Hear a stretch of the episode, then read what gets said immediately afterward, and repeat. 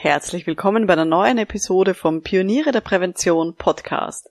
In dieser Episode geht es darum, wie wichtig Ihre eigenen Emotionen sind für Ihre Präventionsarbeit. Wir reden darüber, in welcher Form Ihre Emotionen die Stakeholder beeinflussen, mit denen Sie zusammenarbeiten, so dass Sie in Zukunft achtsamer mit sich und Ihren eigenen Gefühlen im Arbeitsalltag umgehen. Schön, dass Sie mit dabei sind. Um in Betrieben wirklich etwas zu bewegen, braucht es mehr als Fachwissen. Pioniere der Prävention. Psychologische Impulse für Ihren Erfolg in Arbeitssicherheit und Gesundheitsmanagement. Veronika Jackel inspiriert Präventionsexpertinnen und Experten mit Empathie und Energie. Profitieren auch Sie vom Know-how der erfahrenen Arbeitspsychologin Veronika Jackel. Liebe Pioniere der Prävention, ich zeige Ihnen, welchen großen Einfluss Ihre Gefühle und Gedanken haben auf Ihre Arbeit in der betrieblichen Prävention, weil das betrifft uns alle, egal wie professionell wir arbeiten und wie kühl wir vielleicht nach außen rüberkommen, weil auch das erzeugt natürlich Emotionen bei den Mitarbeiterinnen und Mitarbeitern und auch bei den Führungskräften, mit denen wir arbeiten. Lassen Sie mich vielleicht mal ganz kurz ein bisschen eine Geschichte erzählen. Also meine Tochter hat letztens ein neues Musikbuch bekommen. Für alle, die das nicht kennen, das ist so ein kleines Buch, wo auf jeder Seite so ein bisschen ein, ein Bild abgebildet ist, ein größeres. Und es gibt immer einen Knopf auf jeder Seite. Und wenn man den drückt äh, mit, dem, mit dem Finger, dann spielt es ungefähr zehn Sekunden lang klassische Musik. Und ja, sie hat eben das neue Musikbuch bekommen mit Franz Schubert, irgendwie Zeug.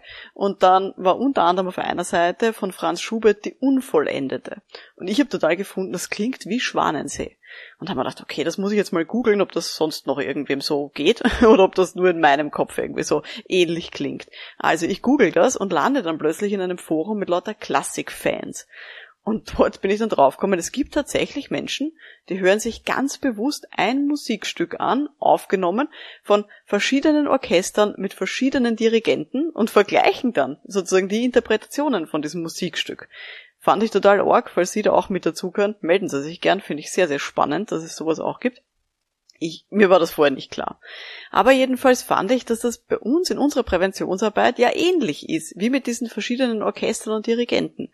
Selbst wenn alles total stark vorgegeben wäre, das ist es ja in der Regel nicht, aber selbst wenn das so stark vorgegeben wäre, dann bringen wir als Präventionsexpertin oder Experte ja trotzdem unsere eigene Note sozusagen mit. Also unser Taktgefühl, die Interpretation von dieser Vorgabe, die Klangfarben, mit denen wir arbeiten und so weiter. Und das kann man eigentlich übersetzen mit unseren Emotionen und unserer Persönlichkeit, die wir da auch reinbringen. Das ist sozusagen der Ton, der die Musik macht. Das finde ich sehr schön. Das ist eigentlich eine schöne Analogie, äh, die man da verwenden kann.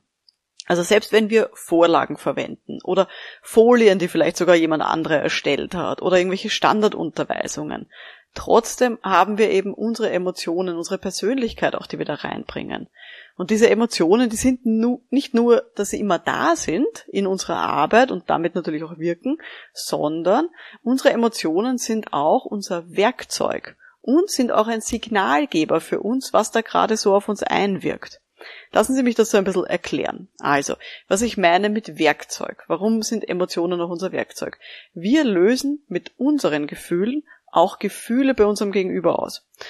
Es macht zum Beispiel einen Unterschied, ob ich einen Vortrag halte, wenn ich mich gerade sehr gut fühle und ich bin ausgeschlafen und topfit und ich habe gerade ein Kompliment bekommen und dann darf ich so einen Vortrag halten.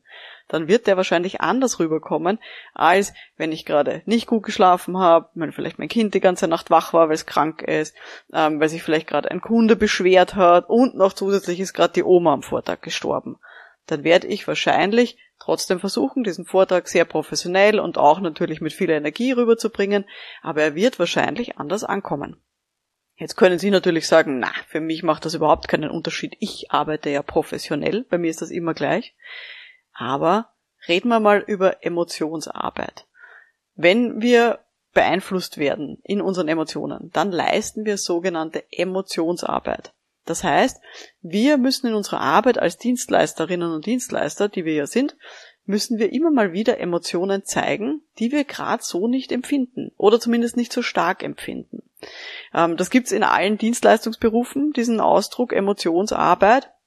Dann gibt's auch äh, bei Leuten, die, weiß nicht, im Einzelhandel zum Beispiel arbeiten oder als Flugbegleitungen oder sowas. Man nennt das auch so gerne den Lächelstress. Also, dass man halt lächeln muss, auch wenn es einem gar nicht so gut geht. Wenn Sie wissen, was ich meine. Wir als Präventionsexpertinnen und Experten brauchen in der Regel nicht so zwanghaft lächeln, wie zum Beispiel Flugbegleiterinnen und Flugbegleiter. Aber trotzdem kommt es bei uns auch vor, dass wir Emotionen anders zeigen müssen, als wir sie fühlen. Also zum Beispiel stellen Sie sich mal vor, wie geht's Ihnen denn gerade, wenn zum Beispiel die Geschäftsführerin von einem Kunden zu Ihnen am Telefon sagt, ja, danke schön für die bisherigen Seminare, die Sie so für uns gehalten haben. Aber jetzt so im kommenden Kalenderjahr, ja, da haben wir uns ein bisschen was anderes vorgestellt und ich bin mir nicht sicher, ob Sie da die passende Person dafür sind. Wie geht's Ihnen dann, wenn Sie sowas hören? Oder wenn ein Abteilungsleiter zum Beispiel zu Ihnen sagt, boah, diesen Workshop mit meinem Termin nächste Woche, den Sie da geplant haben, müssen da wirklich alle Leute hin. Wir haben gerade so viel zu tun und einige Leute wollen überhaupt nicht in den Workshop gehen. Das wird bei Ihnen Emotionen auslösen, oder?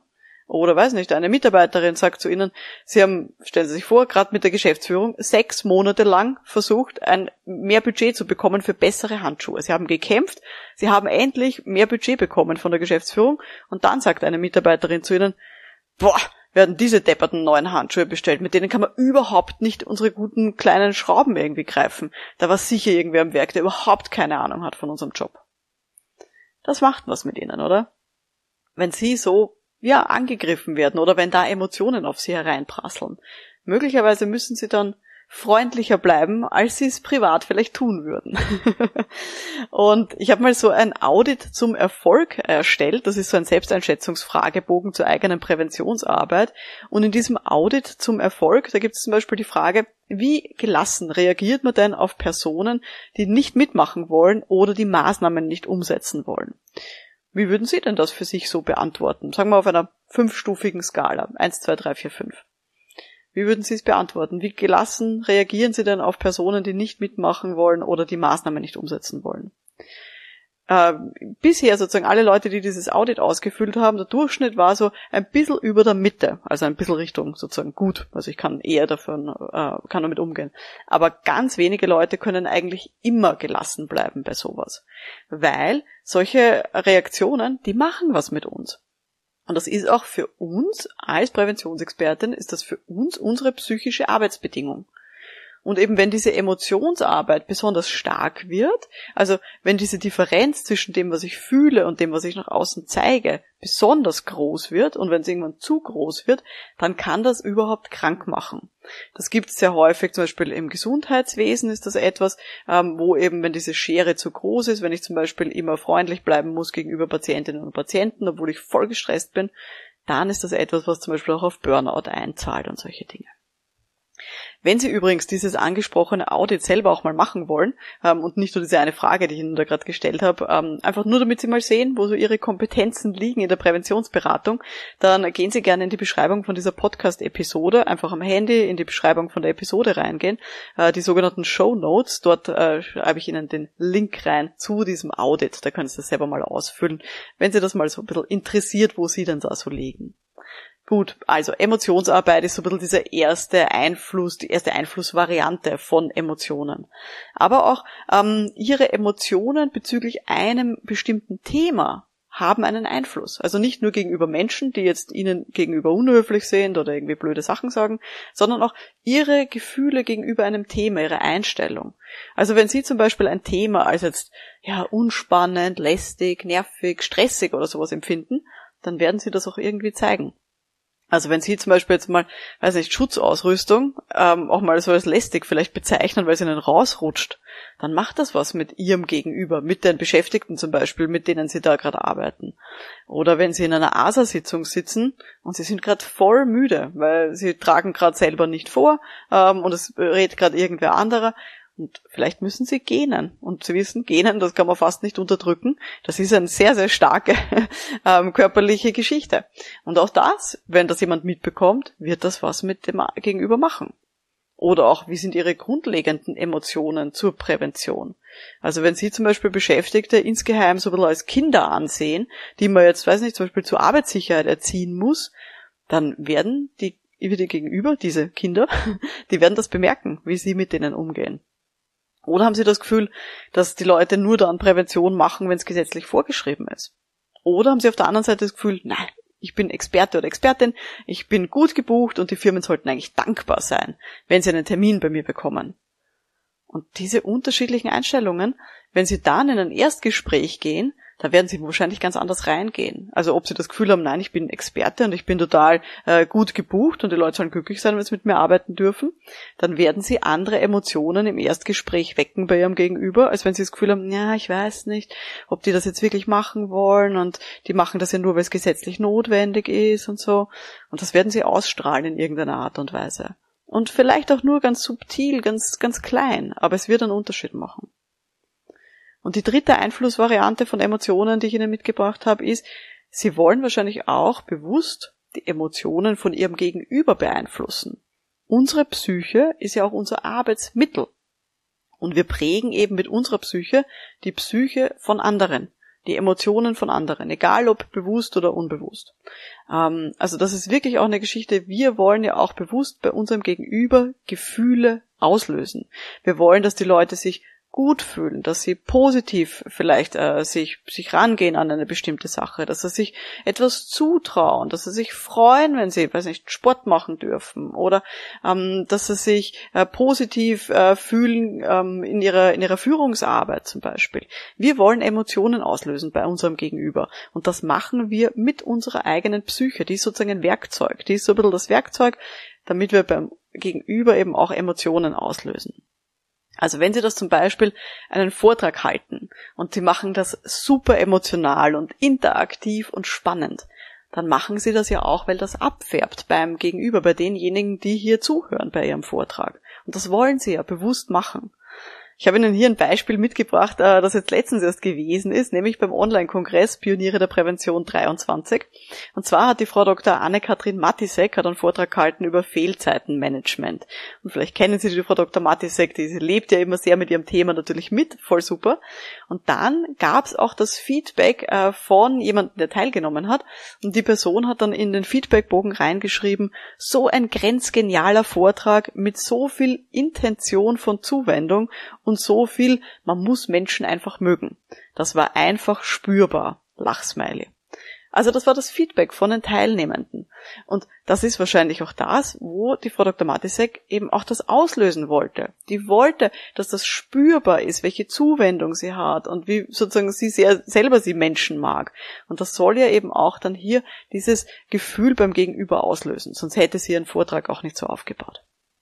Also, Sie sehen, Unsere Emotionen arbeiten auf ganz unterschiedliche Art und Weise mit unserem Gegenüber. Wir werden beeinflusst von unserem Gegenüber, müssen Emotionsarbeit leisten und andererseits ist unsere Emotion, das wie wir auftreten, auch ein Werkzeug, um beim Gegenüber auch entsprechende Gefühle auszulösen. Was mir auch noch wichtig ist an dieser Geschichte ist, Sie kennen vielleicht noch nicht, das ist ein, ein Wort, das mir auch jetzt erst untergekommen ist ähm, vor einiger Zeit, das Wort Empathie. Ist so wie Empathie, aber halt mit sich selber. Also man fühlt sich nicht ein in das Gegenüber bei Empathie, sondern bei Empathie mit Ida am Anfang, da achtet man besonders auf sich selber. Es geht darum, dass man die eigenen Gefühle und Bedürfnisse wahrnimmt und die auch annimmt, versucht zu verstehen und sie halt nicht ignoriert und unterdrückt. Und das ist eben auch eine Kompetenz, von der ich wichtig, also die ich besonders wichtig finde für unsere Präventionsarbeit. Diese Empathie. Gute PräventionsexpertInnen, die sind empathisch mit sich selber. Die wissen über ihre eigenen Gefühle und ihre eigenen Bedürfnisse Bescheid, verstehen die auch und können dadurch auch leichter damit umgehen.